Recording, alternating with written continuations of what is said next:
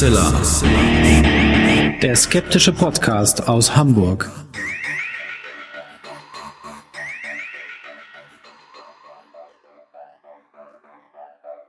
Hallo und herzlich willkommen zum 266. Mal bei Hoaxilla, dem skeptischen Podcast aus Hamburg. Wie immer bei mir die wunderbare Hoax Mistress Alexa. Tag, hallo und moin. Und bei mir ist natürlich wie immer der wunderbare Alexander Hoaxmaster. Zum vorletzten Mal in diesem Jahr eine reguläre Folge für euch. Und die ist auch wieder pickepacke voll mit einem ganz, ganz mhm. spannenden Thema und einem hochspannenden Interview. Deswegen machen wir direkt mal weiter mit der Sendung.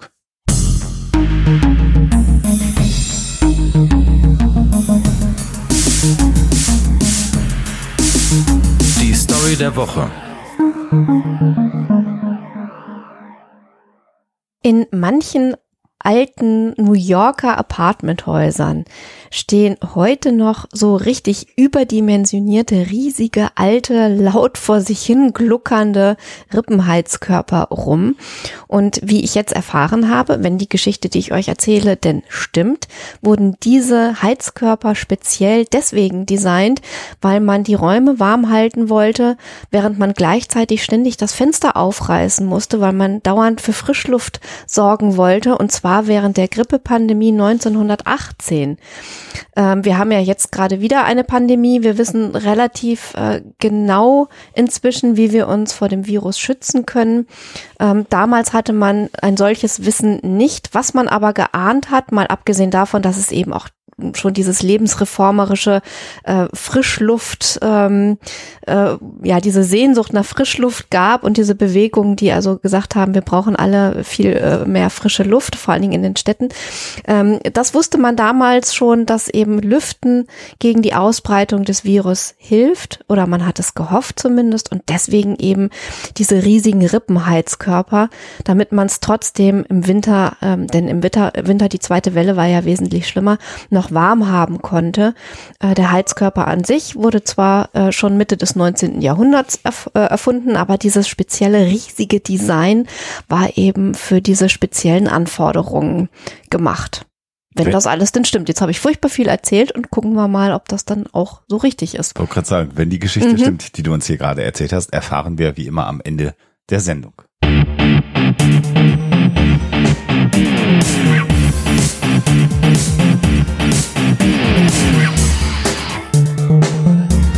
Thema der Woche. Das Thema der heutigen Sendung, ihr habt es natürlich schon gelesen, The Great Reset. Ähm, was das alles ist, werdet ihr natürlich erfahren. Eine Kooperation mit Michael Blume vom Verschwörungsfragen Podcast, der uns kontaktiert hat, werdet ihr gleich alles hören. Und ähm, das spannende neue Thema mhm. eventuell, wenn es um Verschwörungsmythen geht, was uns wahrscheinlich 2021 beschäftigen wird, äh, hört rein. Das, das neue alte Thema, wie es immer so ist bei diesen Sachen, ne? Aber das werden wir dann natürlich noch genauer besprechen gleich. Du hast natürlich völlig recht. Nichts ist neu bei den Verschwörungsmythen im Grunde genommen. Aber neu zusammengesetzt vielleicht. Naja, wir hören mal ins Gespräch rein. Zum Ende des Jahres, ein wenig überraschend, aber trotzdem sehr, sehr erfreulich, haben wir erneut zu Gast im Hoaxilla Podcast Michael Blume. Hallo Michael. Hallo ihr zwei, hallo Xella. Hallo. und letztes Mal habe ich dich ganz ausführlich vorgestellt und habe dann den Wikipedia-Artikel vorgelesen, der damals nicht aktuell war. Ich würde einfach sagen, Michael Blume werden wir verlinken. Ihr könnt euch das alles vorlesen. Du bist Antisemitismusbeauftragter des Landes Baden-Württemberg, aber im Grunde genommen bist du Podcast-Kollege inzwischen. genau.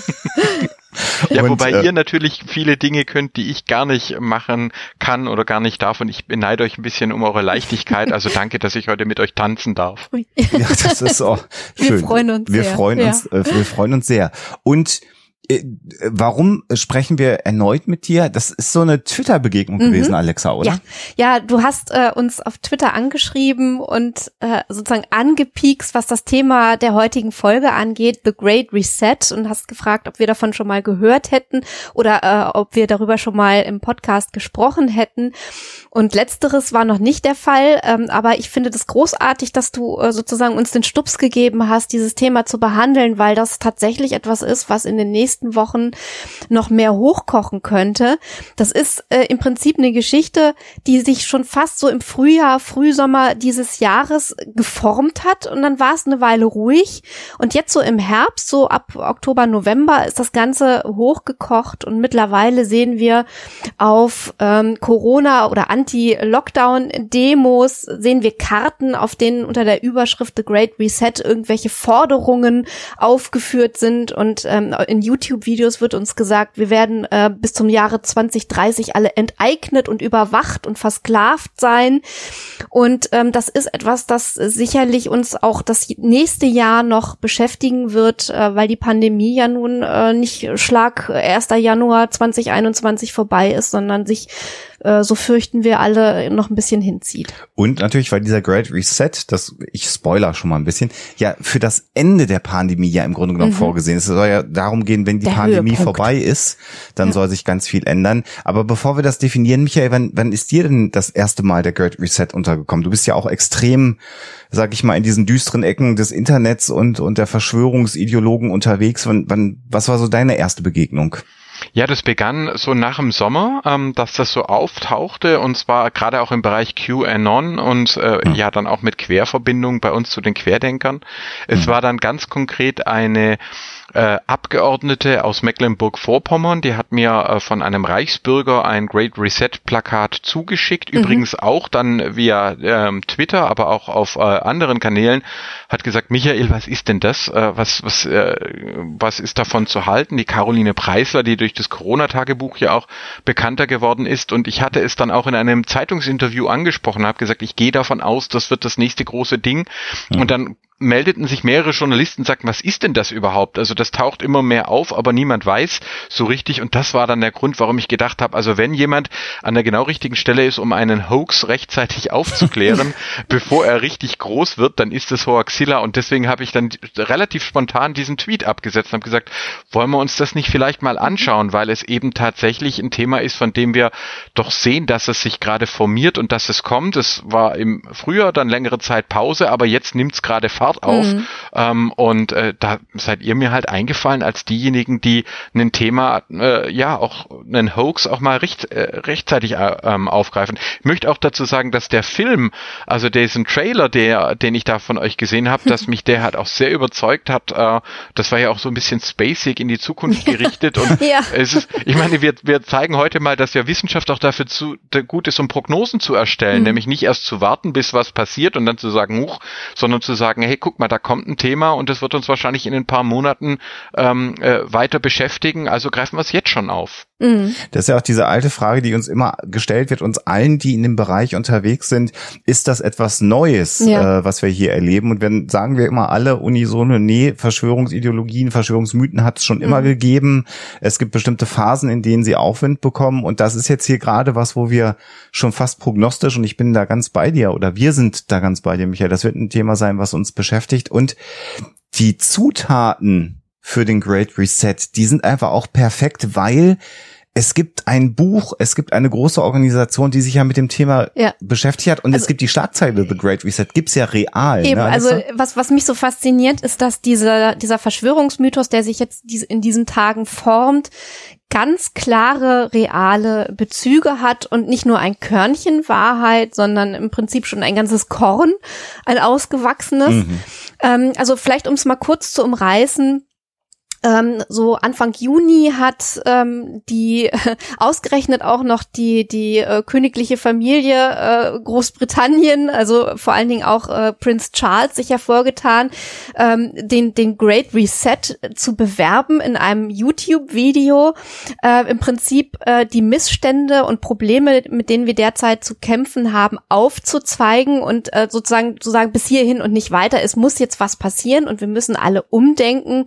Die Wirtschaft Gesellschaft muss sich verändern, ähm, die äh, unser Umgang mit der Umwelt, äh, Umgehen mit der Umwelt muss sich verändern und im Prinzip haben wir jetzt die Chance, die wir vielleicht nie wieder kriegen, in dieser Pandemie auch irgendwie etwas Gutes zu sehen, nämlich die Chance, alles besser zu machen. Und da haben wir schon mal den, den ersten ähm, sozusagen realen Ansatz. Diese Pandemie hat uns aufgezeigt, wie kaum ein Ereignis sonst, was wir als Menschheit in den vergangenen Jahrzehnten, man kann fast sagen Jahrhunderten, alles falsch gemacht haben.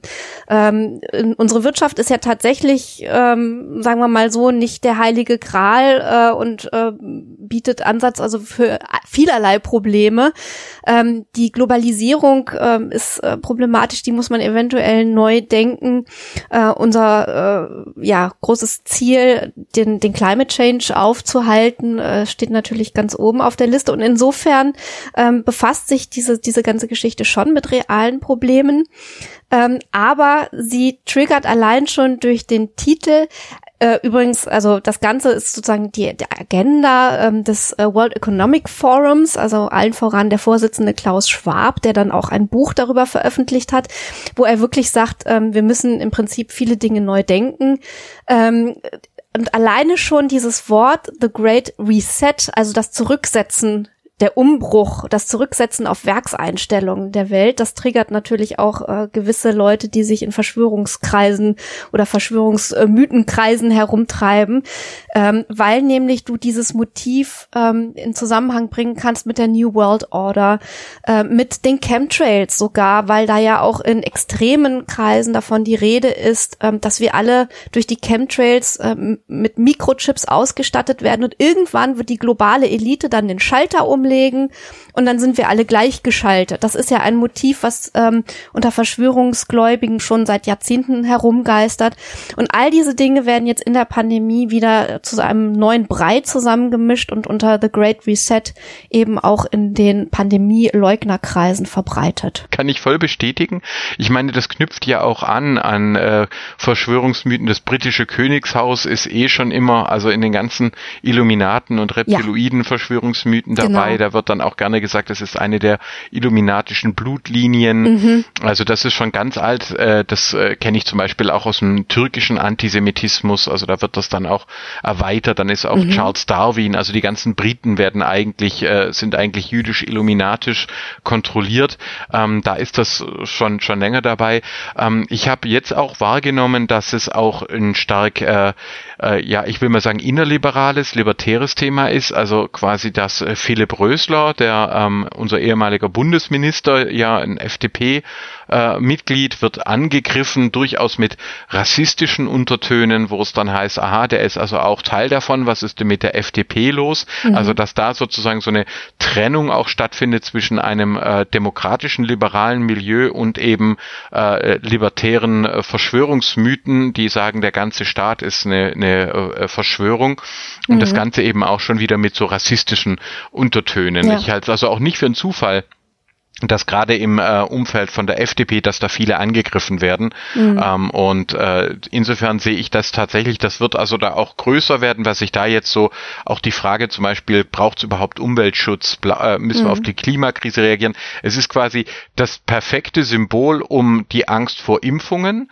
ähm, ja. die äh, Angst davor, dass tatsächlich eine Pandemie besiegt wurde, also offensichtlich Wissenschaft und Staat erfolgreich gewesen sein können und dann auch noch die Klimakrise Krise, das alles in einen Verschwörungsmythos reinzupacken. Mhm. Persönlich äh, habe ich beobachtet oder auch Daten von Josef Hollenburger, dass es nochmal einen gewaltigen Aufschwung bekommen hat nach der äh, Wahlniederlage von Donald Trump, mhm. weil mhm. jetzt viele, die quasi auf den Donald Trump gesetzt haben und gesagt haben, das ist jetzt unser Erlöser, ähm, der wird äh, die Verschwörung, die Weltverschwörung zerschlagen, sich jetzt einen neuen Verschwörungsmythos suchen mhm. und gerade, ich nehme das so wahr, dass gerade in QAnon-Gruppen sich äh, die Leute jetzt wie wild auf den Great Reset stürzen mhm um sozusagen äh, die kognitive Dissonanz, ja, oh, äh, unser Erlöser hat ja die Wahl verloren, irgendwas stimmt hier nicht, um die zu bearbeiten äh, und der auszuweichen, stürzt man sich jetzt halt auf die nächste Erzählung und sagt, das ist alles Teil des großen Plans. Ja. Donald Trump hat die Wahl gar nicht verloren, das ist alles ein Fake und eigentlich geht es um den Great Reset.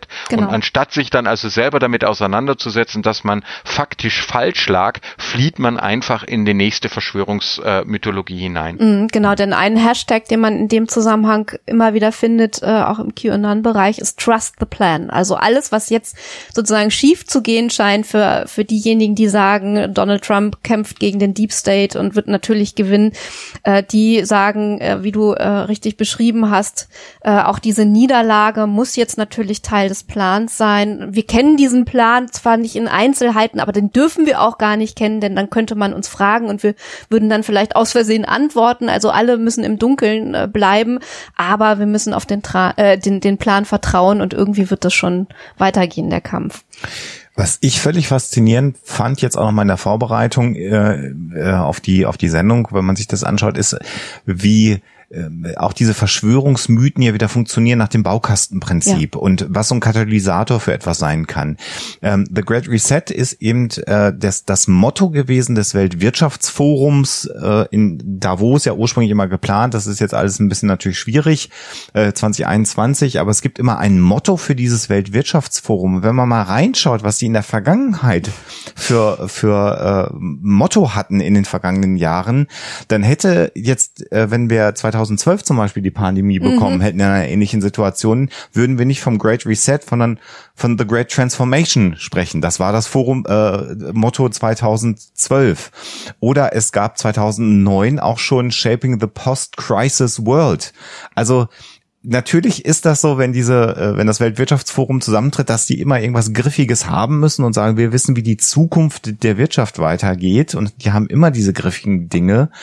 Und ich kann mich jetzt nicht daran erinnern, dass 2010 die Welt sich komplett verändert hat oder dass es 2012 eine Great Transformation gegeben hat äh, über vielleicht andere Kleinigkeiten innerhalb der Wirtschaft hinaus. Aber jetzt gerade mit äh, der Corona-Pandemie als Katalysator wird so ein Forum plötzlich mit so einem großen Scheinwerfer beleuchtet und es passt natürlich in diese uralten Verschwörungsmythen und, wieder rein und jetzt wird sich's rausgegriffen. Und äh, wenn man sich mal ein bisschen äh, mit der Person Klaus Schwab beschäftigt, also es ist, es, man kann sich das ja fast gar nicht ausdenken. Also zum einen ist er auch noch im Steering Committee von den Bilderberg-Konferenzen. Ja. Da haben wir also das nächste Buzzword. Ähm, er hat von der, und ich spreche jetzt in Anführungsstrichen, in dicken, fetten Anführungsstrichen, von der BRD GmbH das Bundesverdienstkreuz und das große Bundesverdienstkreuz bekommen. Also er ist ähm, natürlich auch ein, ein Würdenträger äh, und Wirtschaftswissenschaftler und eine ganz be bekannte Persönlichkeit. Und was, was man auch ganz viel auf diesen, in diesen YouTube-Videos und auf den Bildern, die so durch Twitter und Telegram geistern sieht, ist, dass er auf einer Bühne steht zwischen anderen Menschen und so eine ja fast an Star Trek oder Star Wars erinnernde schwarze Robe mit so einem spitzen, spitzen Schultern ja. Äh, genau äh, trägt und ähm, und er wird dann äh, oft dargestellt äh, mit auch noch äh, per Photoshop reinmontierten Hörnern auf dem Kopf und äh, sei also der Vorsitzende der Church of Satan. Da sind wir wieder bei QAnon, die ja sozusagen die globalen Satanisten für alles Übel verantwortlich machen. Und äh, diese Robe hat er tatsächlich getragen. Das ist also wieder äh, sozusagen der reale Ansatzpunkt. Da hat er nämlich die Ehrendoktorwürde von der äh, Technischen Universität Kaunas in Litauen bekommen. Also das, das Bild ist sozusagen real wie er diese Robe trägt und die sieht, ich hab, bin ein bisschen zusammengezuckt, die sieht wirklich merkwürdig aus. Aber der ist natürlich komplett aus dem Zusammenhang gerissen und das ist natürlich auch wieder so ein typischer Mechanismus bei Verschwörungsgläubigen, solche Fotos, also sich quasi wie ein Geier darauf zu stürzen und solche Fotos aus dem Kontext zu reißen und dann ein bisschen zu verfremden und in einen neuen Kontext einzubauen. Ja, man muss ja auch sagen, also auch zum Beispiel dieses Video von äh, World Economic Forum, wo ja. da auf den Great Reset ja. hingemacht ist, also, ja. also also das alles ja. ist sozusagen so, als ob eine Werbeagentur von vornherein gesagt hätte, jetzt geben wir ja, mal den Verschwörungsgläubigen genau. Futter. Also genau. da ist wirklich alles drin. Ja. Und ich wage deswegen jetzt schon die Prognose, ähm, dass wenn also dann auch der Great Reset nicht so eingetreten ist, wie sich das die Verschwörungsgläubigen ähm, denken, werden sie zur Erklärung heranführen, das sei ein Honeypot gewesen, ein mhm. Honigtopf. Das mhm. habe man ihnen extra hingestellt und mhm. jetzt käme aber die nächste große eigentliche ähm, Verschwörung. Also ich muss musste gerade, als äh, Alex es erwähnt hat, äh, dran denken an den Tillmann Knechtel mit seinem Rothschild-Verschwörungsbuch. Ja. Ähm, hier Ja. der Ja. libertäre. Antisemit, äh, der quasi hier jetzt äh, in, in, in die Schweiz äh, ausgewichen ist, wie viele Antisemiten, ähm, und von dort seinen Hass verbreitet. Und der äh, schreibt dann zum Beispiel, dass also Jahr 2012 dann und, und Olympiade und das sei eigentlich alles, man auch die Symbole, das hätte doch alles schon so nach der großen Weltverschwörung Ah. und dem Dritten Weltkrieg und der Rothschild-Verschwörung ausgesehen, aber möglicherweise seien einfach zu viele YouTube-Videos äh, angeguckt worden, so dass es nochmal verhindert worden sei. Oh. Also das, das Ja, ist sozusagen, ja, man, ja. im- die christliche Theologie hat dafür dieses wunderbare, so eines meiner Lieblingswörter, den wunderbaren Begriff der Parosieverzögerung. Also Mhm. wenn das Ende der Welt äh, nicht eintritt, dann verzögert sich die Parosie. Das tut sie jetzt bald 2000 Jahre. aber äh, sozusagen, man findet dann halt doch immer eine Erklärung, warum es dann das Ja. nächste Mal, aber doch ganz sicher dann doch stattfindet. Und äh, ich finde das äh, sozusagen interessant, dass da in dem Rothschild-Buch vom Tillmann Knechtel noch so ein bisschen Trauerarbeit äh, dabei ist. Es hätte alles gepasst, aber es kam einfach nicht. Guck mal, Und das- äh, so Oh wird das Mann, natürlich ja. beim Great Ja. Reset wieder sein. Und ich Ja. garantiere, die werden sagen, ähm, das haben die extra so gemacht, um uns zu täuschen. Mhm. Das habe ich natürlich nicht gelesen, dieses schreckliche Buch von Herrn Knechtel, anders als, als du, der sich ja beruflich mit solchen Dingen beschäftigen muss. Aber dann habe ich ja genau richtig gelegen. Dann haben sie also auch schon 2012 äh, diese Geschichten oder 2013 dann von mir aus verbreitet. Und ich- finde hier ganz faszinierend, ähm, ich, ich weiß gar nicht, wie das kommt, als wir uns jetzt, jetzt das angeschaut haben, alles, so langsam habe ich wirklich das Gefühl, das geht dir wahrscheinlich noch viel mehr so, Michael, man, man entdeckt dieses Baukastenprinzip. Also im Grunde genommen, wenn man, wenn man sich nur die seriösen Quellen über das Wirtschaftsforum und wir können gerne, das wäre mir auch noch am Herzen, dass wir auch noch mal gleich nachher vielleicht ein bisschen Kritik üben. Also Globalisierung und, und Turbokapitalismus, das ist ja auch alles gar nicht so gut. Alexa hat es ja gerade schon beschrieben, das kann man ja auch mal vielleicht hinten raus noch ein bisschen kritisieren mal oder kritisch andenken. Aber wenn man sich diese seriösen Quellen anschaut, dann äh, da, da zuckt man ja schon zusammen, wenn man sich das und denkt, ja kein Wunder, das werden sie auch noch finden, das haben sie noch gar nicht in ihren Telegram-Gruppen gepostet, soweit haben sie noch gar nicht in, in Google geschaut. Wenn sie das finden, wird das der nächste Punkt sein.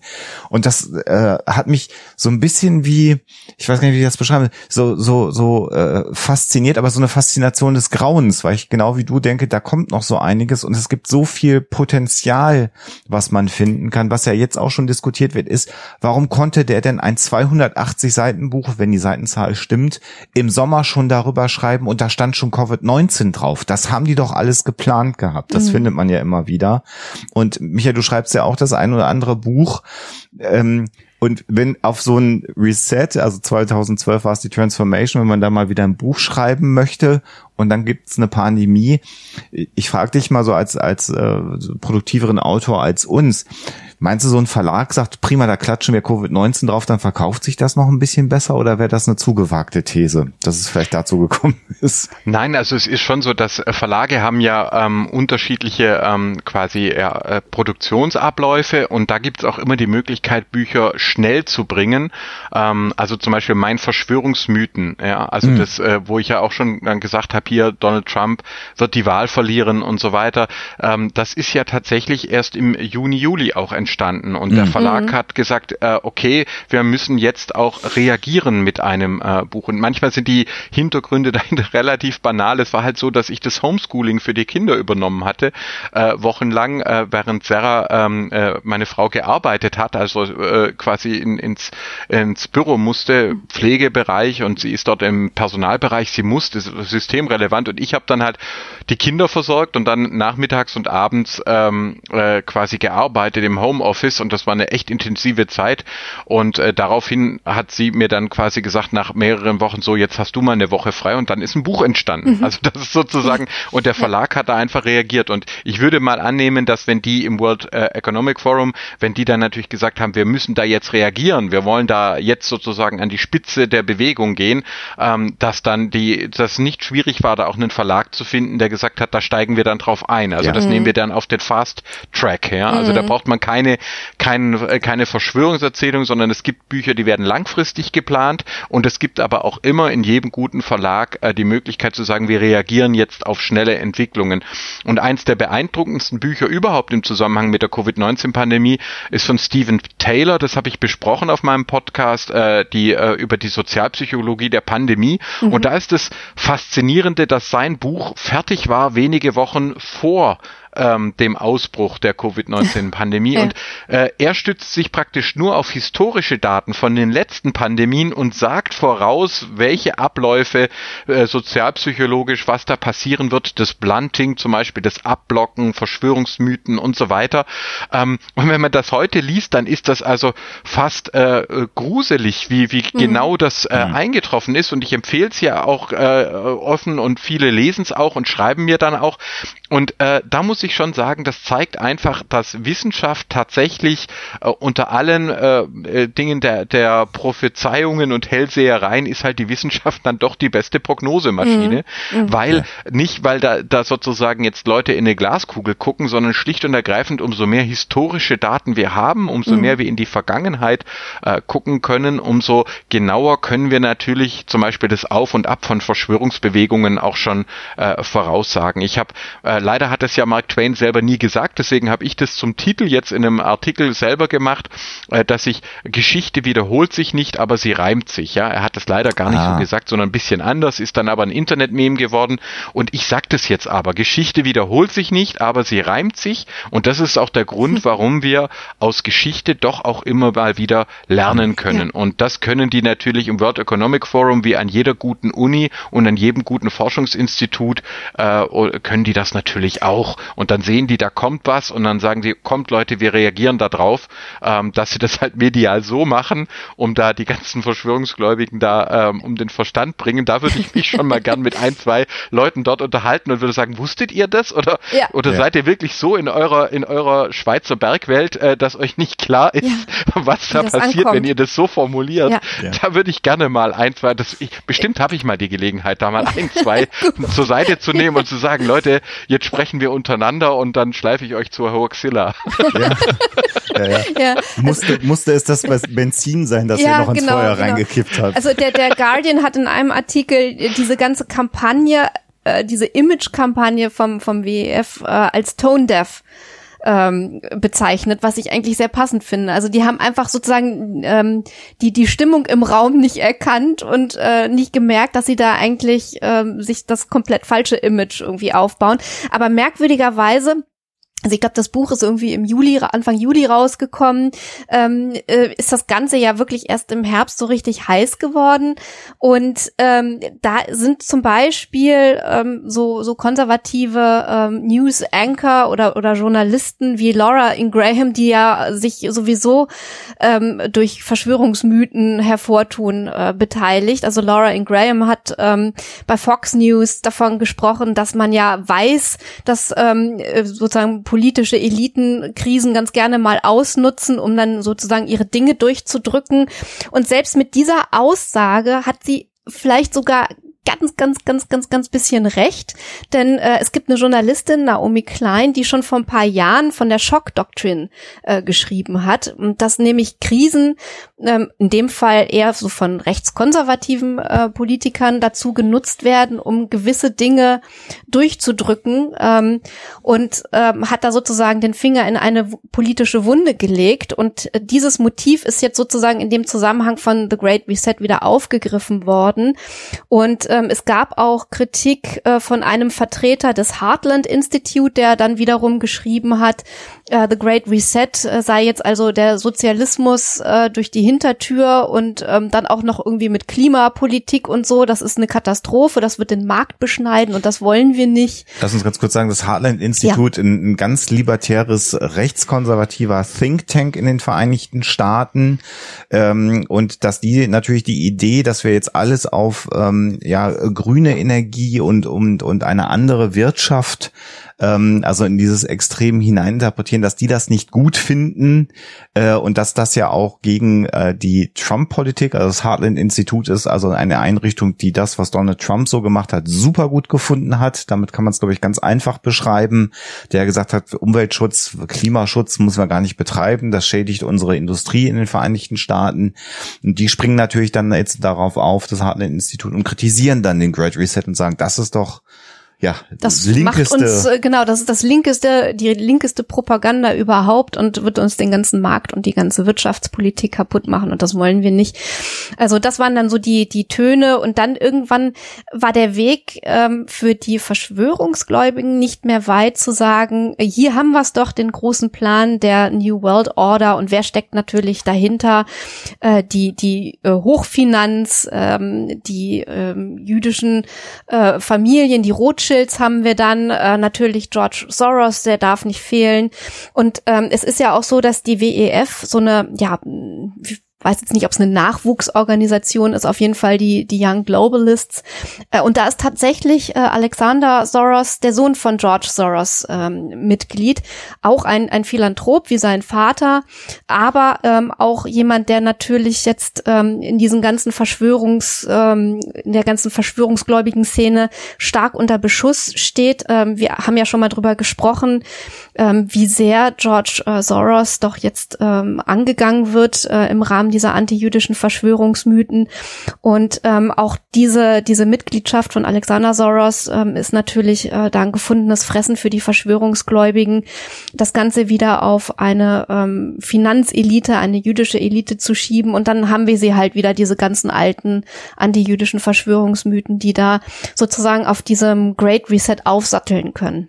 Vielleicht also, da hätte ich euch was. Da, also ja. das ist ein, ein schöner ähm, Zufall oder natürlich äh, nicht Zufall, weil man einfach ja in diese Richtungen forscht. Mhm.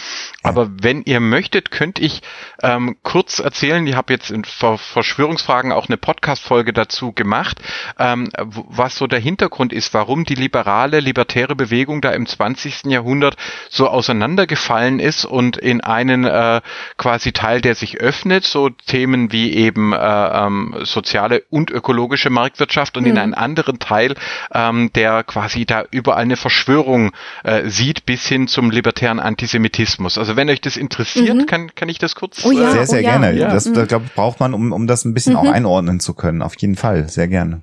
Ja, weil du hast ja vorher auch erwähnt, also der Kapitalismuskritik, ja, mhm. Geld, also die Frage und ähm, ich, ihr, ihr habt ja, glaube ich, vorgelesen das letzte Mal bei aus äh, Wikipedia. Ich habe ja erst eine Finanzausbildung gemacht. Ich bin ja eigentlich gelernter Banker, bevor ich dann ähm, Religions- und Politikwissenschaft äh, studiert habe.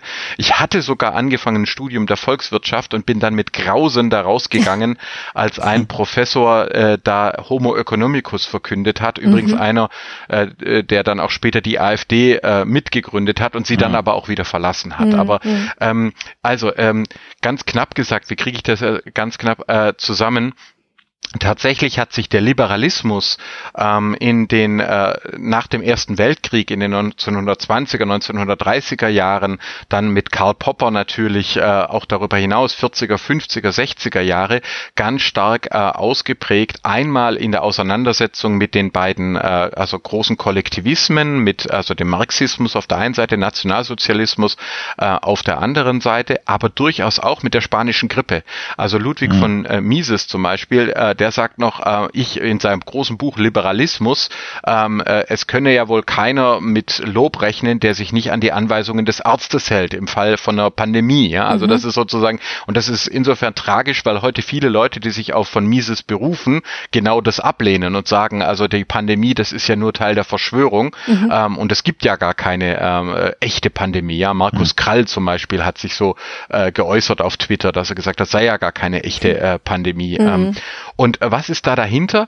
Also es ist gewissermaßen so, dass äh, das, das äh, sage ich mal, das demokratische liberale Denken, ähm, das hat äh, hat sich geöffnet für empirische Erkenntnisse, historische Forschung und da wissen wir eben inzwischen, das Geld hat sich entwickelt im Mesopotamien, im Zweistromland, äh, aus der Tempelhierarchie, aus der Staatshierarchie. Das war Gabentausch, also soziale Beziehungen. Das ist noch kein Warenkauf, noch kein äh, freier Markt, wie wir uns das mhm. vorstellen. Mhm. Und da wurde auch Gold und Silber wurde dann als Gabentauschgut definiert. Also Gold zur Sonne, ähm, Silber zum Mond. Das bekam Wert zugewiesen und wurde damit also eine Möglichkeit, wie man sich gegenseitig äh, Wertschätzung und so weiter ausdrücken kann, auch als Opfergabe. Das Geld entsteht dann, äh, wie wir es kennen, dann ähm, in, in zwei äh, Flügeln, in, in äh, quasi in äh, äh, Jerusalem zum Beispiel wird der Shekel übernommen, der Shekel Hakodesh äh, mit Bezug auf den Tempel.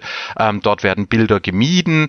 Ähm, äh, wir haben dann später, wir kennt es vielleicht mit Jesus, wenn er also die die Münze hochhält und sagt, äh, gebt dem Kaiser was des Kaisers mhm. ist und Gott was Gottes ist. Da geht es also genau drum, was wird eigentlich auf die auf die Münze draufgeprägt und äh, in äh, Kleinasien, Türkei, äh, damals noch griechisch geprägt, da entsteht die Tradition auch in den Tempeln, äh, dass dies, äh, dass quasi die Opferstiere äh, verbunden werden mit den Gaben, symbolische Gaben. Der Obolai ist der Bratspieß, der Obolus, sagen mhm. wir bis heute. Mhm. Also sozusagen, wenn du deinen Obolus entrichtest, dann gibst du eine Pflichtabgabe. Das war quasi, du hast den Stier oder ein, ein Teil des Stiers äh, beim Tempel ab, äh, äh, abgegeben. Und das ist übrigens auch der Grund, warum wir bis heute in den meisten westlichen Währungen, aber auch beim Yuan zum Beispiel, so einen schönen Doppelstrich drinnen haben. Beim Euro und so weiter. Das sind noch die Stierhörner. Mhm. Und sogar noch der, der aufstoßende äh, Stier, der, der Bullenmarkt, ja, der mit den Hörnern nach oben steht. Das geht ganz, ganz stark darauf zurück, die Tempelarchitektur. Also das heißt, mhm.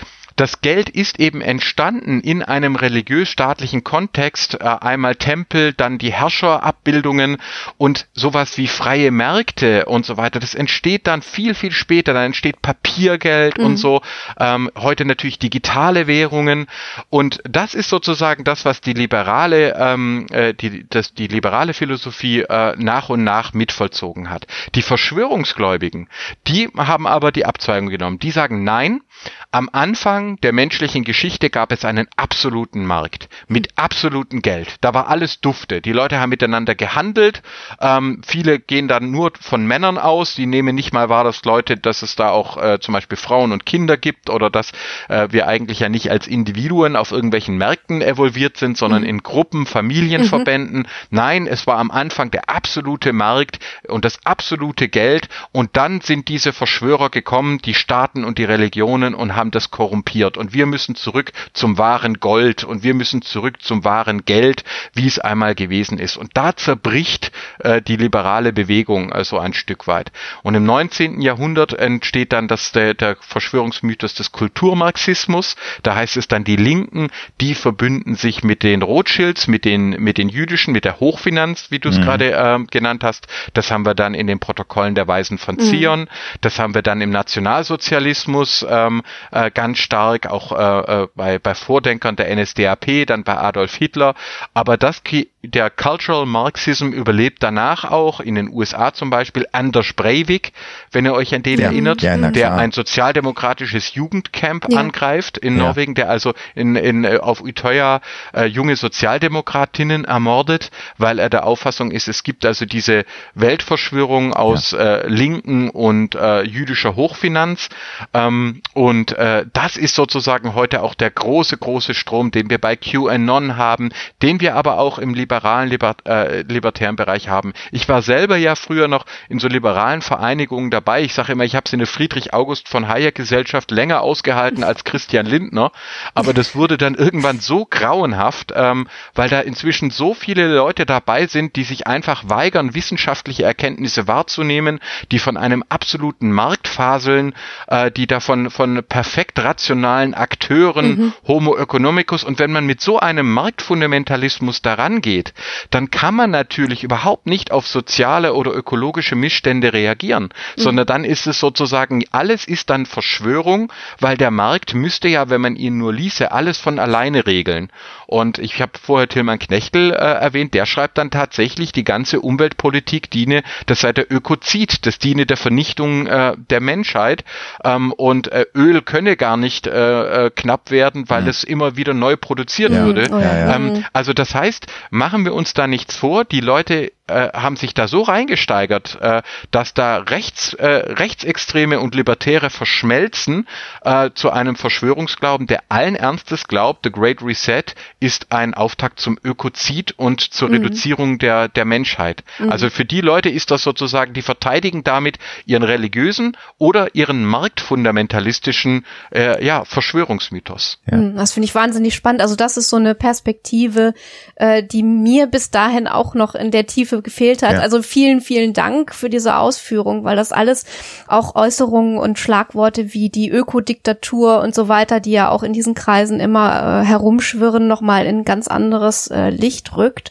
und man Oder das der dann Hass wirklich auf Greta besser Thunberg, ja? ja Oder genau. auf die. Fridays Ja. for Future. Genau. Das ist doch, ich meine, die Querdenker kämpfen Mhm. jetzt noch drum, dass sie mitten in der Pandemie nach Möglichkeit große Menschenmengen äh, zusammenbringen und verhalten sich völlig unvernünftig, Mhm. aber die oft die gleichen Leute haben die Fridays for Future dafür kritisiert und attackiert, dass sie gefälligst in die Schule zu gehen haben. Genau, ja, und exakt, nicht äh, exakt. und dann auch noch junge Frauen und das geht ja gar nicht Mhm. und das steckt dahinter. Also diese Leute glauben allen Ernstes sozusagen, sie träumen sich in eine Urzeit zurück, die es nie gab, wo äh, äh, ewig gesunde Männer ganz allein miteinander äh, Gold und Waren ausgetauscht haben und sind nicht in der Lage wahrzunehmen, dass die reale ähm, Wissenschaft schon längst sehr, sehr viel weiter ist. Und deswegen ist für die tatsächlich die Klimaforschung und die Klimakrise ist eine Herausforderung ihres Weltbildes. Die hassen das, weil sie tatsächlich sehen, das bedeutet ja, dass mein ganzes Glaubensgebäude äh, wird dann äh, zum Beispiel durch äh, Follow the Science und eine Greta Thunberg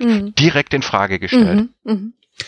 Mhm. Und äh, vielleicht ist das jetzt auch nochmal der Punkt, äh, wo ich einhaken will, noch einmal ganz kurz auch zu sagen, natürlich äh, ist das jetzt hier keine Sendung, wo wir das Weltwirtschaftsforum äh, verteidigen und freisprechen wollen. Und äh, meine kluge Frau hat mir irgendwann mal äh, am Küchentisch gesagt und hat es hier schon in der Sendung auch einmal angedeutet, ne? also das deutlich machen, von Missständen durch diese pandemische Situation, die wir aktuell haben. Und das kann man ja sehr schön auch, auch deutlich machen. Also Globalisierung hat zum einen den Vorteil, dass die Welt natürlich zusammenwächst. Wir sehen viel mehr von der Welt untereinander. Und wer miteinander handelt, der überfällt sich auch nicht. Also natürlich hat ein, hat ein globalisierter Handel hat auch was Friedensstiftendes. Das darf man natürlich nicht ignorieren. Aber wenn wir erleben, dass wir die Produktion von äh, Masken zum Beispiel komplett nach China auslagern und wir deutschen Unternehmen verbieten, in Deutschland Masken zu kaufen, weil die zu teuer sind, dann soll man lieber die aus China kaufen. Und dann haben wir eine pandemische Situation. Dann stellen wir plötzlich fest, ach guck mal, die brauchen jetzt ihre eigenen Masken und wir können gar keine Masken mehr. Wo kriegen wir denn jetzt Masken her? Das ist so ein Missstand, der zum Beispiel sehr deutlich aufgedeckt worden ist. Gleiches gilt für die Produktion von Medikamenten, wo wir auch gesagt haben, lasst uns bitte nur auf die Aktienkurse gucken und wir können doch viel billiger die Medikamente zum Beispiel in Indien produzieren lassen. Auch da, wenn es zu einer pandemischen Situation kommt und die indische Industrie zusammenbricht, dann fehlen uns plötzlich notwendige Medikamente für von mir aus Bluthochdruck in Deutschland. Das ist auch keine angenehme Situation, in die wir uns selber reinmanövriert haben. Wenn wir schauen auf die Fleischindustrie, ähm, wenn wir schauen, wie wir uns ernähren, wenn wir auf ökologische Aspekte von Ernährung schauen, dann ist es vielleicht auch nicht so sinnvoll, Unternehmen, wie wir sie in Deutschland hatten, äh, plötzlich, wo der Scheinwerfer drauf leuchtet, weil die Menschen krank wurden durch die Pandemie, weil sich dort der Virus rasen, das Virus rasend schnell verbreiten konnte. Aber da müssen wir auch mal drüber nachdenken, wir alle, also nicht wir alle, aber sehr viele Menschen kaufen sich für 1,49 Euro oder 1,99 Euro im Discounter Schnitzel und sagen, ist doch super, da steht sogar Bio drauf. Auch das müssen wir hinterfragen. Also das sind natürlich alles Beispiele von Missständen, auf die wir schauen müssen. Und wenn man jetzt das Weltwirtschaftsforum mit dem Great Reset verstehen würde in Richtung, das wollen wir jetzt mal alles angehen, das sind erstmal so ein paar Missstände, dann wäre es ja super. Und der nächste Aspekt ist dann natürlich, dass wir den Umweltschutz anders denken müssen und nachhaltiger äh, uns auch natürlich ähm, Energieversorgung anschauen müssen. Also wenn, wenn jetzt Klaus Schwab und das WEF sagen, also wir müssen eine, eine, wir brauchen einen Kapitalismus, der mehr an die Menschen denkt, sozusagen Mhm. die Menschen mehr ins Zentrum rückt, der die äh, Umwelt und die Rettung derselben mehr ins Zentrum rückt, dann ist das wunderbar äh, und hört sich erstmal gut an. Die Frage ist, ähm, ob die äh, Menschen, die, die sich dort treffen, das äh, sozusagen ähm, wirklich ernst meinen, wenn es hart auf hart kommt. Und die zweite Frage ist, ähm, wie viel Macht hat eigentlich dieses Weltwirtschaftsforum? Also ich wage mich mal jetzt relativ weit vor und sage, das ist zwar äh, ein, ein nicht uneinflussreiches äh, Treffen von, von, sagen wir mal so, Wirtschaftsinfluencern und seit den 90er Jahren ja auch Politikern, die da zusammenkommen und versuchen, äh, Dinge eben neu zu denken oder sich eben den, den globalen Problemen zu widmen aus, aus Sicht der Wirtschaft.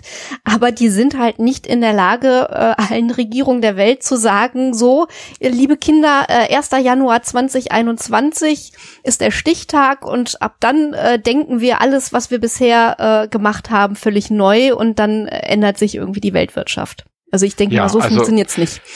Ich kann das nur aus ganzem Herzen äh, quasi unterschreiben und ich kann jetzt ja wirklich auch mal aus dem Nähkästchen plaudern. Ich meine, ich arbeite ja in äh, Regierungen jetzt bei vier Ministerpräsidenten jetzt eigentlich äh, ähm, inzwischen seit seit 2003 in, in, in der Staatskanzlei und so weiter und ähm, habe also die unterschiedlichsten Zuständigkeiten auch schon gehabt und war bei der UNO äh, äh, damals mhm. als äh, äh quasi mit mit äh, der Nadja Murad, als sie aus dem äh, Irak dann äh, mhm. geholt hatten oder bei der Nobelpreisverleihung Preisverleihung. Also ich möchte mal behaupten, ich ähm, habe da quasi selber auch Einblicke in diese ganzen, äh, diese ganzen Bereiche und es ist überhaupt nicht so, dass es eine Gruppe gäbe, die das alles steuern kann, sondern das sind äh, große Apparate, äh, die sich äh, leider sehr, sehr langsam, meines mhm. Erachtens viel ja. zu langsam mhm. bewegen. Also gerade was die Klimakrise angeht, äh, bin ich da äh, ganz bei euch. Ähm, ich äh, habe inzwischen ja auch, ich bin Vegetarier, ähm, mhm. Äh, quasi, weil ich genau also auch sage, die Massentierhaltung können wir uns eigentlich nicht mehr leisten. Das ist eigentlich ein Wahnsinn, dass wir mhm. für ein Kilo Fleisch x äh, Kilo Futtermittel verwenden, Energie ja. verschwenden, Wasser verschwenden, Pandemien auslösen, ja. Zoonosen äh, ja. also genau. äh, auslösen ähm, und äh, also quasi ein, ein wir rasen da gerade auf äh, etwas äh, drauf zu und hier in Baden-Württemberg hat äh, unser Landwirtschaftsminister jetzt auch schon gesagt, wir haben ein Problem, also wir kriegen das Fleisch nicht mehr los, wir brauchen Mindestpreise, äh, um das Fleisch loszubekommen und ich würde eher zum Beispiel dafür plädieren, dass wir sagen, ähm, man muss die Landwirtschaft umbauen ja. äh, mhm. in Richtung von Energiewirtschaft und muss gucken, dass äh, erneuerbare Energien produziert werden, anstatt einen, äh, einen Bereich Massentierhaltung äh, weiter zu subventionieren. Ich sehe dafür keine, keine Zukunft und ich glaube nicht, dass wir in 30 Jahren äh, noch Massentierhaltung haben werden. Mhm. Das, das, äh, also das sind so, aber das geht sehr, sehr lange. Es braucht auch sehr mhm. lange, bis sich wissenschaftliche Erkenntnisse in der Politik durchsetzen und sowas wie das World Economic Forum sind halt dann äh, Foren, wo auch mal diskutiert wird.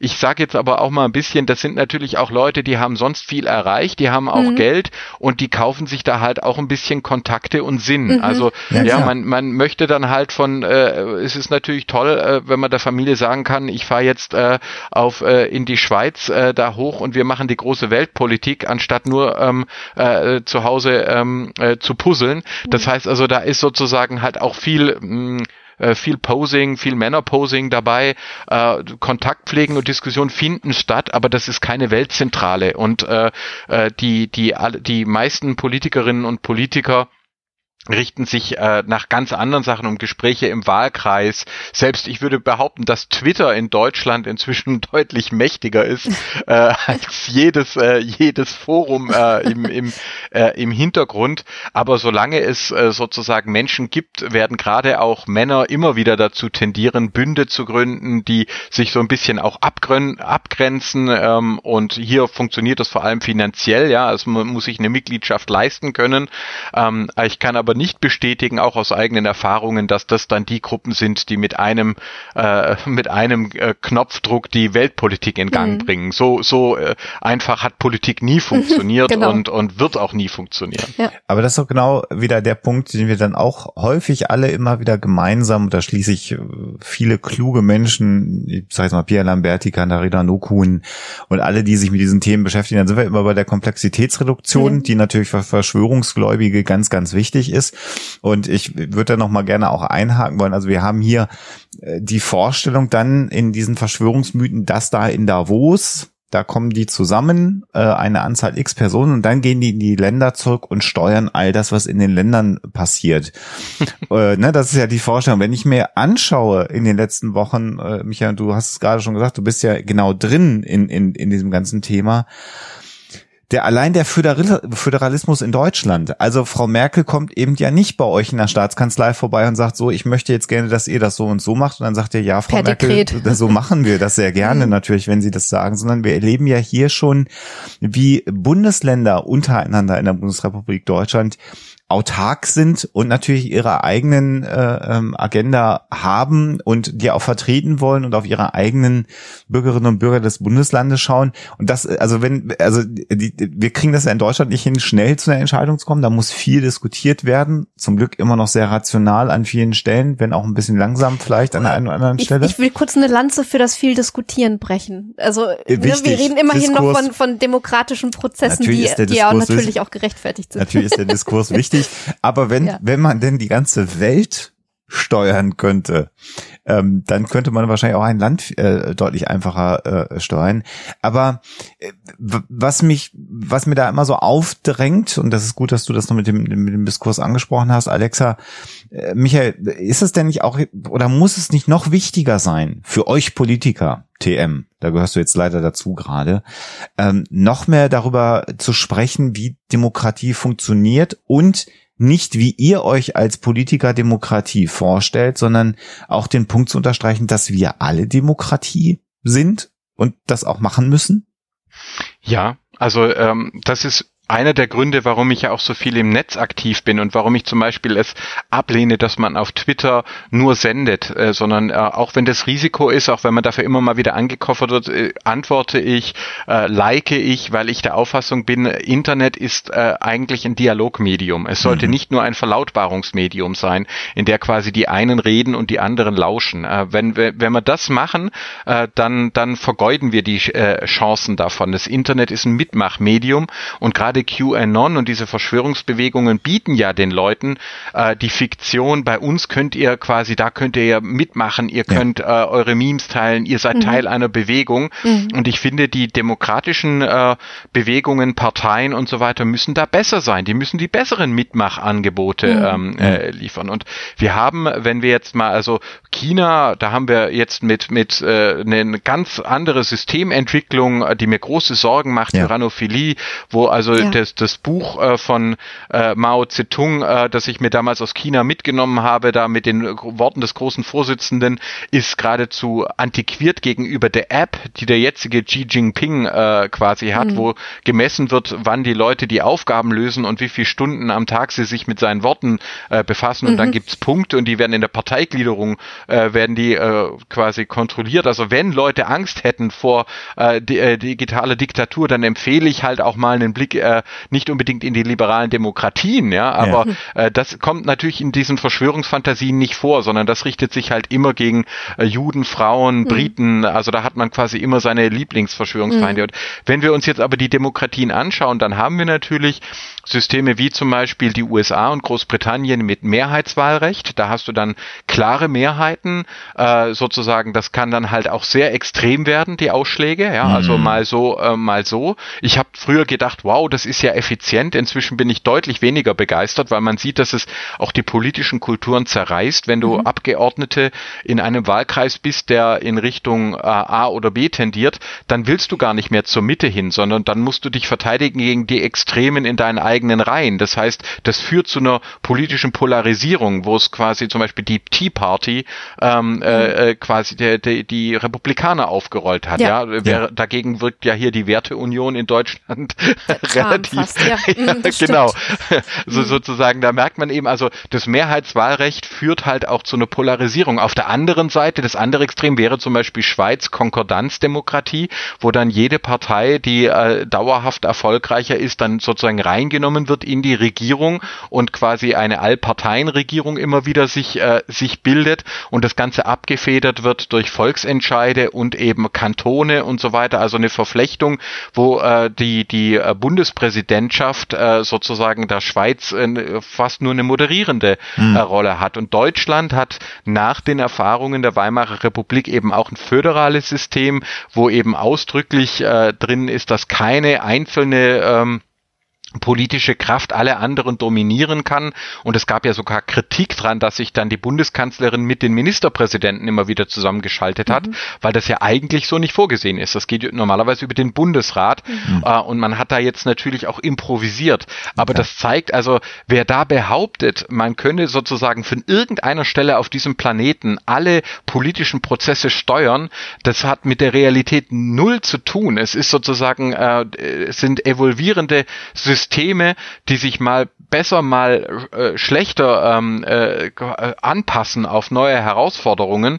Ähm, und ähm, ich würde quasi in der Tendenz sagen, dass wir als Gesellschaften äh, da schneller werden müssen. Es bringt nichts zu sagen, die Politik soll die Klimakrise hinkriegen. Solange ja. wir die Strukturen haben, die wir haben, mhm. wird die Politik das alleine nicht mhm. schaffen. Mhm. Äh, zum Beispiel die, die, die, zu sagen, ja, die Fleischindustrie müssen wir reformieren. Massentierhaltung ist absolut ist ein klassisches Beispiel. Ja, da brauchen wir Entscheidungen der Politik. Aber was jeder im Supermarkt kauft mhm. ja. und wie ja, billig genau. das ist, ist das, da sind wir halt auch alle irgendwo in der Pflicht. Exakt. Ähm, und deswegen sehe ich da nicht ein Entweder-Oder. Ich glaube, also wenn wir da äh, quasi, wenn wir uns nicht in Verschwörungsfantasien flüchten, wie die vom Great Reset Verschwörungsmythos, dann bedeutet die andere Option ja Verantwortung. Und das ist eine Verantwortung, die auch Politik, auch Wirtschaft äh, betrifft, aber natürlich auch jede und jeden Einzelnen. Da, das, das können wir nicht sagen, äh, macht ihr mal äh, und äh, repariert das bitte. So einfach werden wir da nicht davonkommen.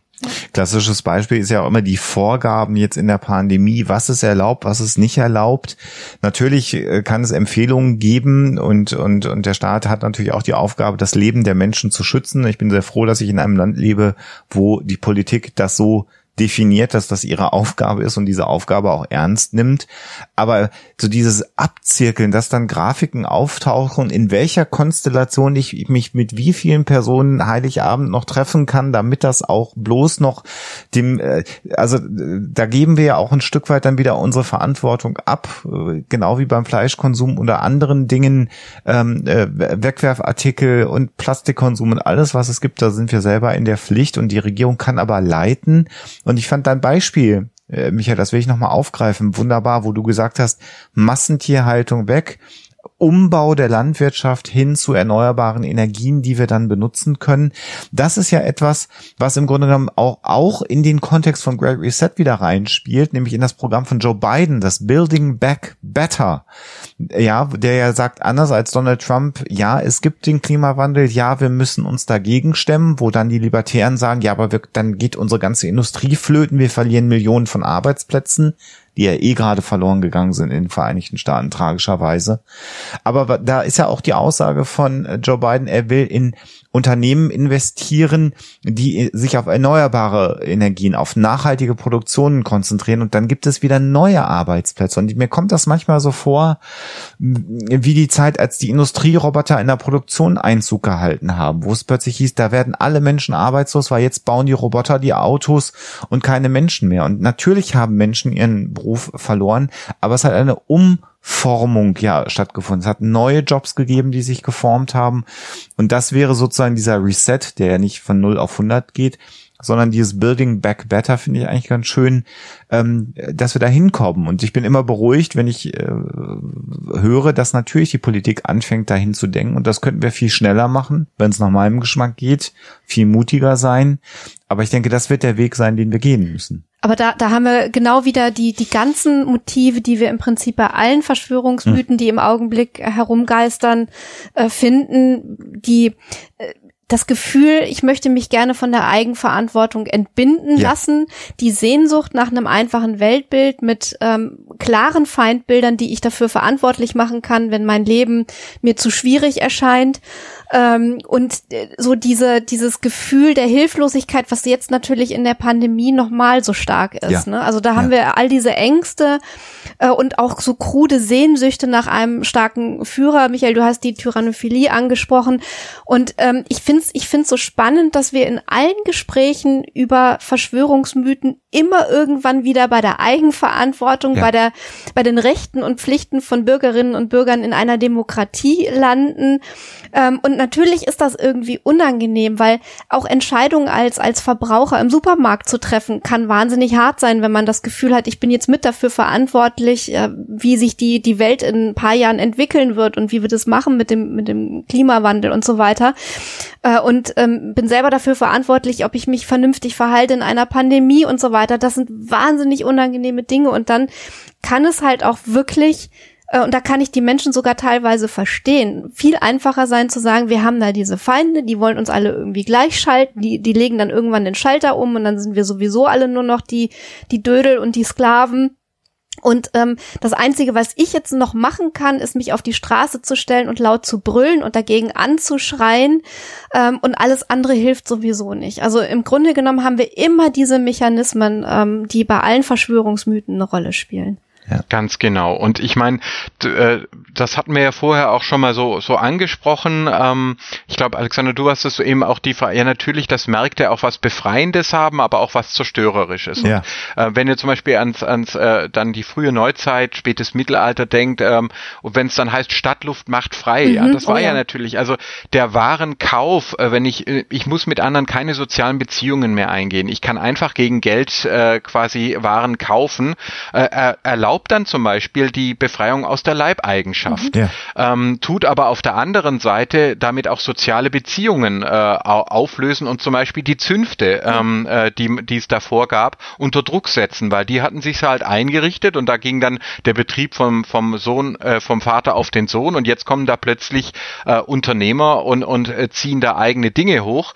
Ähm, das heißt, da entstehen auch Spannungen. Also Schumpeter nennt es ja die kreative Zerstörung, dass also ja. quasi immer wieder äh, Märkte sind unglaublich dynamisch. Äh, sie sie äh, erlauben das Entdecken von von neuen und neue Produkte, aber sie zerstören damit auch immer äh, bereits bestehendes. Und dann ist immer die Frage, äh, wie gehe ich damit, äh, wie gehe ich damit um?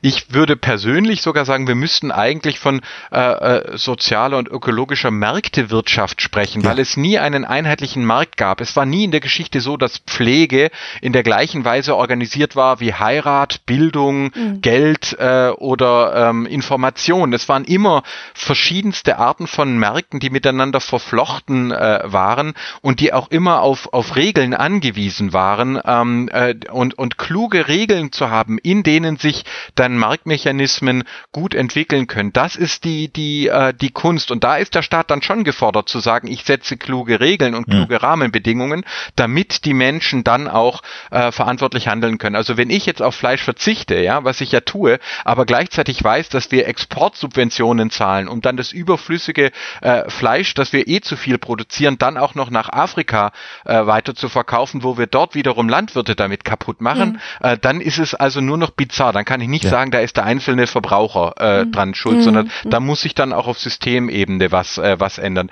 Karl Popper, mein großer äh, philosophischer Leitstern, mhm. des, äh, der Liberale aus dem 20. Jahrhundert, der ja auch diese Unterscheidung zwischen Theorie und äh, Mythologie so stark gemacht hat, mhm. ja, und auch den Begriff Verschwörungstheorie gesagt hat, Vorsicht, das ist Aberglaube. Also mhm. ich glaube, er hat da die Themen, die wir heute diskutieren, ja schon ein Stück weit vorausgesehen, ja. obwohl er natürlich auch in seiner Philosophie sein Platon-Buch äh, kritisiere ich da, also der ist, mhm. war natürlich auch nicht perfekt, aber er hat mal gesagt, ähm, äh, dass das Problem an Berufsphilosophie sei, dass eigentlich alle Menschen Philosophen sind. Ja. Ähm, und ich würde das heute noch ein bisschen verschärfen und würde sagen, zum einen sind sie nicht nur Philosophen, sondern Philosophen und Philosophinnen.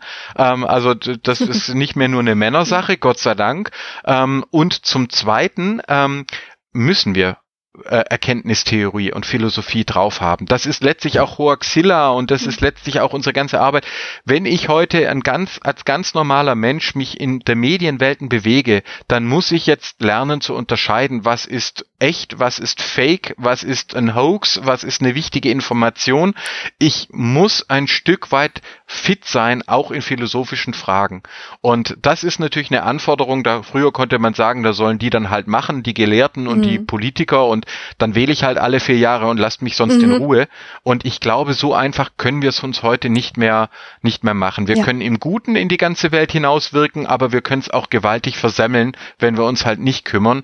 Und das ist deswegen schon, also ich hoffe, dass sozusagen die digitale Demokratie eine ist, in der die Bürgerinnen und Bürger ähm, auch entdecken, dass es schön ist, Verantwortung zu übernehmen und gleichzeitig aber auch Politik, Justiz und so weiter in die Wirtschaft in die Verantwortung nehmen.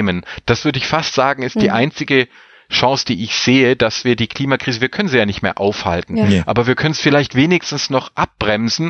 Ja. Ähm, ich habe Kinder und ich hätte auch mhm. gern Enkel, äh, so und hätte eigentlich ein Interesse dran, dass dieser Planet auch noch im Jahr 2050 oder 80 bewohnbar ist. Und ich kann ganz sicher sagen, dass uns Verschwörungsmythen ähm, und Vorwürfe von Ökozid äh, da überhaupt nicht weiterhelfen. Ja. Da brauchen wir richtige Wissenschaft und auch eine reflektierte Erkenntnistheorie und Philosophie. Ja. Und ein letzter Punkt, den ich noch, noch anfügen möchte und wunderbar. Wobei ich jetzt gerade schon eine Gänsehaut ja, ja, habe, wunderbar. weil das so, so wunderbar zusammenfasst. Aber äh, auch nochmal, weil wir äh, in alle, wie wir sind, in einer glücklichen Position sind, weil wir auch natürlich uns ähm, andere Produkte kaufen äh, können. Äh, wir müssen auch dafür sorgen, dass Menschen auch finanziell so aufgestellt sind, eben nicht mehr auf günstiges Fleisch als als als Nahrung angewiesen zu sein. Also man kann natürlich sagen, ähm, äh, kauft euch andere Dinge. Wir sind noch nicht da, wo es in Amerika ist, wo du dir quasi Gemüse fast gar nicht mehr leisten kannst, weil der Burger von McDonald's einfach so unfassbar billig ist und dann schaufelst du dir eben dieses Zeug rein.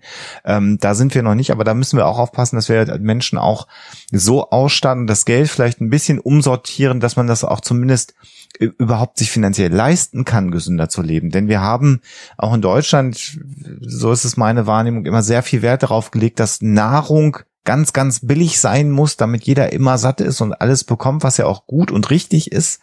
Aber wir müssen jetzt auch anfangen, darüber zu reden, dass auch Nahrung, also das Grundbedürfnis, dass wir anfangen müssen, nachhaltig zu denken und das kostet in einer Übergangsphase, das ist meine Erwartung, etwas mehr Geld. Und dann müssen wir die Menschen, wenn ich sage wir, da meine ich dann auch ein Stück weit die Politik mit, so ausstatten, dass sie das mittragen können, weil sie es sich dann auch leisten können.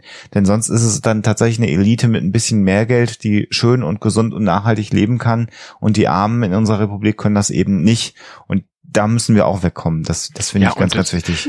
Genau, und das, ich meine, auch das sehen wir in den USA. Ich finde, das ist zum Beispiel im Bereich Bildung. Ja. Wenn Bildung gekoppelt ist an ein hohes Einkommen, mhm. ja. ähm, genau. äh, dann, dann reißt es ja die Gesellschaft wirklich so. Dann fühlt sich das wirklich für viele Menschen so an, als ob da eine reiche, abgekoppelte Elite äh, in ihren Universitäten Gender Studies macht, mhm. während ja. sie selber gerade so über die Runden kommen. Und das ist ja dann genau das, was du geschildert hast. Das ist ja das Verrückte. Das geht ja dann bis in die Ernährung. Ja, dass dann und den armen Armenschwäche hast du dann Übergewicht, da hast Diabetes, hast ja. Auch zum Beispiel eine erhöhte Anfälligkeit für die für die Pandemie, ja. äh, während gleichzeitig äh, die anderen dann ähm, äh, im, im beheizten Loft äh, ähm, auf Rhode Island äh, äh, dann äh, quasi die, die, die das aussitzen können. Und natürlich entsteht da Wut und natürlich entsteht da äh, quasi so, so ein, ein, das Gefühl von die da oben. Und wenn du dann noch einige hast, die selber zur Elite gehören, aber die diese Ängste aufgreifen und daraus Verschwörungsmythen und Verschwörungsbewegungen Bewegungen formen, dann wird's halt richtig, richtig ähm, mhm. gefährlich. Also ähm, deswegen glaube ich, Einkommensverteilung und eben auch Bildungsverteilung ja.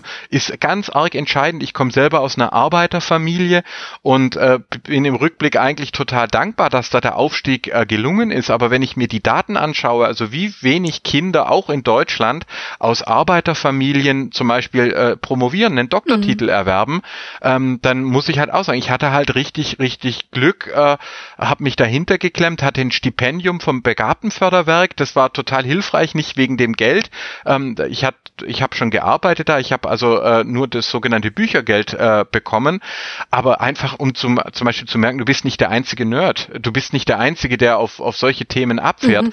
Das, das, also quasi die Milieus, was mhm. sich herausbildet, ähm, äh, der Frust, wenn du das Gefühl hast, äh, die da oben, die sind so weit weg und die leben und reden ganz anders. Ehrlich gesagt sind das schon Sachen, die ich nachvollziehen kann, ja. also die ich sozusagen spüren kann. Ähm, und umso mehr stimme ich dazu, ähm, äh, dass man also sozusagen den Menschen ganz ernst nehmen muss und das heißt eben auch, ich kann den Leuten nicht nur predigen, gebt gefälligst weniger äh, für Fleisch aus, sondern ich muss halt auch dafür sorgen, dass sie erstens überhaupt die Wahl haben, unter unterschiedlichen Ernährungsvarianten zu wählen und zweitens, dass sie auch die Chance haben, für sich und für ihre Kinder eine ordentliche Bildung zu erwerben. Und ich glaube, da sehen wir doch in den USA, dass selbst eine Riesendemokratie und ein hochentwickeltes Land ähm, an die Wand fahren kann, mhm. wenn halt große Teile der Bevölkerung abgehängt werden. Ja. Und ähm, dort finde finde ich, in Deutschland ist es nicht so schlimm, aber es ist auch nicht so gut, dass hier nicht auch mhm. noch einiges besser werden könnte. Mhm. Ja, exakt. Und ich kann das nachvollziehen. Ich bin auch das, was man klassisches Arbeiterkind äh, nennt und kann all das, was du gesagt hast, nachvollziehen. Ich war sehr, sehr froh, dass ich damals während meines Studiums BAföG bekommen habe, ähm, dass ich dann auch sehr, sehr lange zurückgezahlt habe, weil ich das aber auch gut fand, das zurückzuzahlen, weil ich dann wieder wusste, davon kann jemand Neues wieder BAföG bekommen, der auch die Chance bekommt hat zu studieren.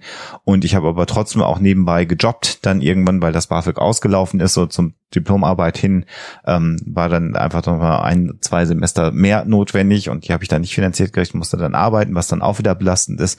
Ich kann das alles sehr, sehr gut nachvollziehen und bin aber auch sehr froh, in einem Land zu leben, wo es trotzdem geklappt hat, dass ich das hätte machen können äh, und dass äh, meine Eltern mich da auch sehr unterstützt haben, zurückgesteckt haben und, und damit unterstützt haben. Und äh, du hast die Zahlen angesprochen, das ist eher immer noch die Ausnahme und auch da müssen wir darauf achten, denn Intelligenz per se ist ja erstmal nicht ans Einkommen gekoppelt, aber das, die Intelligenz, die vorhanden ist, die muss dann auch gefördert werden und die Chance haben, sich zu entfalten, weil sonst geht sie verloren. Und ähm, ja, kann das nur nochmal unterstreichen, was du gesagt mhm. hast. Ein ganz, ganz wichtiger Punkt, den wir mitdenken müssen. Ja, das Leute, heißt. Das war eine tolle Runde. Also vielen ja. Dank. Das war jetzt auch, ja. das wusste ich gar nicht. Danke. Jetzt habe ich also auch von euch Danke für das äh, auch sehr persönliche. Ja. Ähm, also ich finde Great Reset, das ist ja wieder so ein Thema, das macht vielen Angst. Vielleicht ist es uns jetzt ja gelungen, so ein bisschen auch Hoffnung dagegen zu setzen und auch dafür zu werben, dass Wissenschaft und Philosophie vielleicht doch gar nicht so uncool sind, nee. ähm, sondern dass sie einem ja dann vielleicht auch sogar auch Mut machen mhm. können. Ja? Also, also im, im Prinzip brauchen wir ja einen Great Reset äh, im Sinne von, wir brauchen ein Umdenken, weil uns wirklich im Augenblick vieles, was wir in der Vergangenheit nicht so toll gemacht haben, um die Ohren fliegt. Äh, und ich denke schon, also dass, dass in, in diesen Zeiten auch Chancen liegen, Dinge anders zu machen äh, und äh, sozusagen ein bisschen outside the, box zu denken.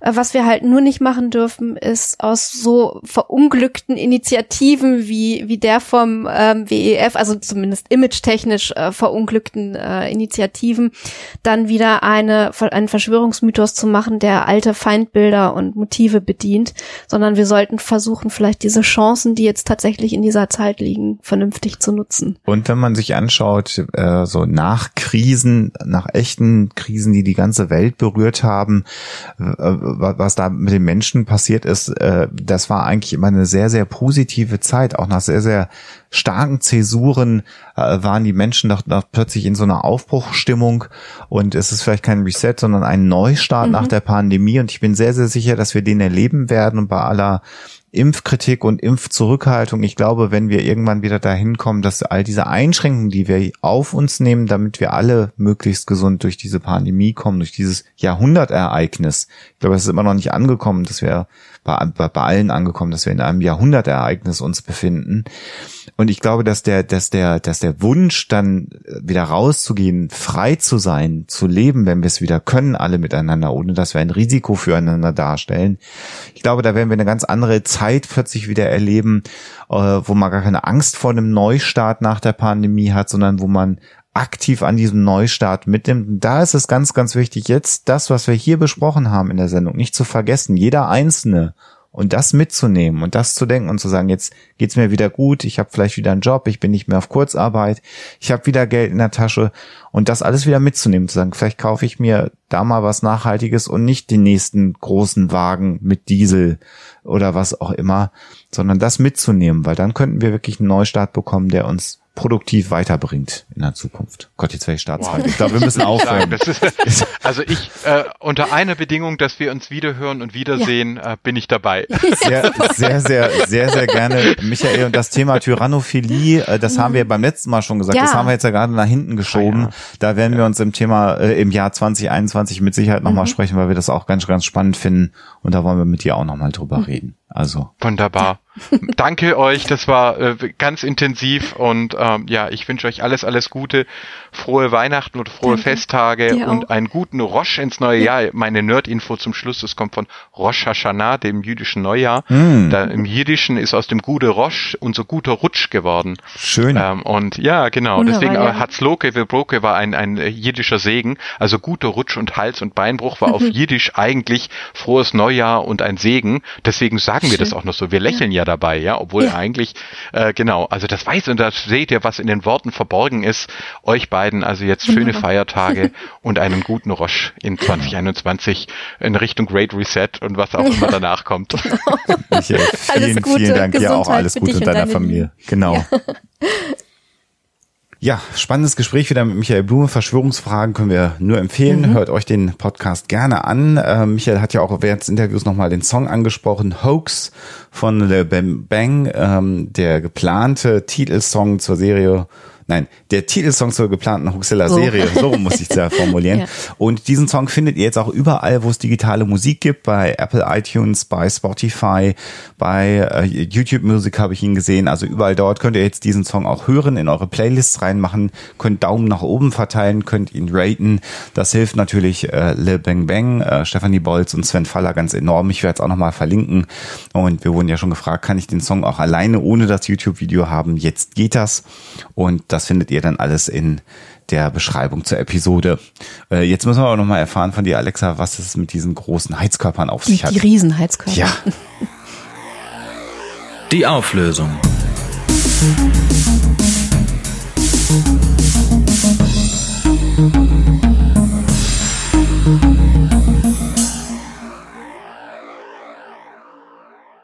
Um die Auflösung ganz kurz zu machen, die Geschichte, die ich euch am Anfang relativ ausführlich erzählt habe, stimmt.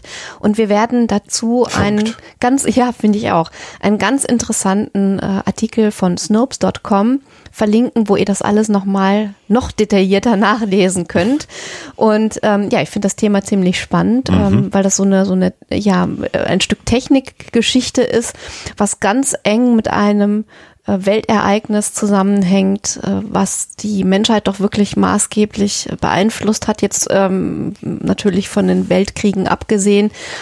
Ähm, der Erste Weltkrieg war ja da gerade zu Ende. Also ein, ein ganz interessantes Stück äh, Geschichte, in das man sich mal hinein vertiefen kann. Wer das interessiert, äh, wen das interessiert, der sollte sich den Artikel äh, durchaus mal durchlesen. Und äh, ja, so viel zur Huxela Story für diese Woche. Da war man 1918 schon recht weit. Hätte mhm. ich jetzt gar nicht gedacht, dass man so weit schon gedacht hat. Wir haben noch zwei Dinge anzukündigen. Zum einen gibt es nochmal wieder was zu gewinnen in dieser ähm, Folge und nochmal eine Ankündigung. Fangen wir vielleicht mit der Ankündigung an. Ähm, wir hatten ja geplant, den zehnjährigen Huxilla Geburtstag groß zu feiern. Wir hatten geplant, wieder Hörertreffen durchzuführen mhm. oder Hörerinnen-Treffen durchzuführen. Und das hat alles nicht geklappt in diesem Jahr, bekannterweise. Und deswegen haben wir uns aber entschlossen, am 28.12., das ist ein Montag, ähm, uns nochmal mit euch digital äh, zu treffen. Und zwar bei den äh, Wild Mikes auf Twitch, also im Rahmen eines Livestreams. Und da könnt ihr uns dann Fragen stellen. Da könnt ihr alles das mal loswerden, was ihr vielleicht bei einem Hörertreffen uns fragen wolltet. Und damit wir sozusagen uns auch auf euch konzentrieren können und die Fragen konzentrieren können und nicht die ganze Zeit da im Chat mit rumlesen müssen, werden wir da von Tommy Krabweis unterstützt, der das Ganze moderieren wird. Das heißt, nochmal ein virtuelles Hörertreffen mit Jahresabschluss und einer Rückschau am 28. Dezember. Rückschau und Vorschau. Rückschau, Vorschau, Hineinschau. Rundschau. Und, und natürlich eure Fragen. Und da nehmen wir uns Zeit für euch ab 20 Uhr am 28.12. Und da würden wir uns sehr, sehr freuen, wenn ihr dabei wert und äh, dass wir da schön in den Austausch kommen. Das finden wir super. Und ihr hört, Marty findet Mhm. das auch super, unser Skeptik. Der bereitet schon mal ein paar Fragen vor. Genau. Und wir haben noch was zu verlosen, Alexa, ne? Ja, und zwar äh, hatte ich vor einiger Zeit, äh, es war schon Anfang dieses verrückten Jahres, die große Freude und Ehre, ein Buch von Lee McIntyre übersetzen zu dürfen für äh, Springer. Und ähm, wir haben äh, fünf Exemplare, die wir verlosen dürfen von Lee McIntyres ähm, Scientific Attitude. Das ist der Originaltitel. Im äh, Deutschen Wir lieben Wissenschaft. Und äh, das ist ein Buch darüber, was Wissenschaft eigentlich ist. Genau, ist ja auch eine Frage, die man sich mal stellen sollte. Was kann sie? Ähm, was geht da auch manchmal schief in der Wissenschaft? Und warum ist es aber trotzdem eine wunderbare Methode, die Welt zu erklären und äh, sich auch für die Zukunft sattelfest zu machen? Also ich äh, finde dieses Buch äh, einfach wunderbar. Es war eine große Herausforderung, das zu übersetzen. Ähm, aber ich hoffe, dass diese Übersetzung euch da draußen Freude macht und euch informiert und äh, freue mich auch sehr, dass wir da Exemplare verlosen dürfen. Und wer dieses, also eines von diesen fünf äh, Büchern, die Alexa übersetzt hat, gewinnen möchte, schreibt uns bitte eine E-Mail an info.huxler.com mit dem Stichwort Übersetzung als Betreff. Und dann habt ihr Zeit bis zum 3. Januar 23.59 Uhr wieder, also 14 Tage jetzt von heute aus gesehen, uns eine E-Mail zu schicken. Und unter allen Einsendern verlosen wir dann fünf Exemplare, die wir euch zugutekommen Genau, lassen nochmal können. ganz herzlichen Dank an den Springer Nature Verlag, der das möglich gemacht hat. Genau. Ja, und damit sind wir am Ende der vorletzten regulären Folge für dieses Jahr. Äh, dieses Jahr hat für uns sehr viel Spaß gemacht und wir freuen uns total über eure Unterstützung, äh, wie wir dieses Projekt konsolidieren konnten. Die Wild Mikes Special ähm, waren, glaube ich, eine gute Bereicherung. Die haben nochmal mehr Content geliefert und wir haben sehr viel positives Feedback bekommen. Aber wir können euch beruhigen, auch für Huxilla gehen uns die Themen nicht aus. Wir haben jetzt schon im Grunde genommen den Januar und schon in den Februar hinein schon relativ konkrete Planungen äh, auf dem Zettel stehen und ähm, uns gehen die Themen nicht aus. Es wird nicht langweilig. Und wir hören uns übrigens im Dezember auch nochmal mit einem, äh, ich sag's auch schon mal, ganz, ganz spannenden Interview mit einem ganz, äh, ja, nochmal politischen Thema irgendwie. Ja, und ein, ein ganz ungewöhnlicher Blick auf Themen, die wir aber sonst äh, auch äh, Ja. beackert haben. Ja. Also es hat mich sehr überrascht und ähm, mich sehr gefreut, dass wir dieses Interview führen konnten und äh, ich hoffe, dass euch das auch Spaß macht. Genau, kleiner Teaser. Wir hören uns also nochmal im Dezember und wir hören uns sowieso live und wir hoffen, dass wir uns am 28.12. virtuell begegnen im Rahmen des Hörertreffens und bis dahin natürlich immer schön skeptisch bleiben. Tschüss. Der Huxella Podcast ist kostenfrei und wird das auch immer bleiben. Damit das gelingt, könnt ihr uns bei der Produktion unterstützen, so wie das schon viele, viele andere tun. Vielen Dank dafür. Das geht ganz einfach durch einen kleinen Dauerauftrag auf unser Geschäftskonto oder zum Beispiel über PayPal. Wie das genau funktioniert, findet ihr auf unserer Homepage unter dem Punkt Unterstützen.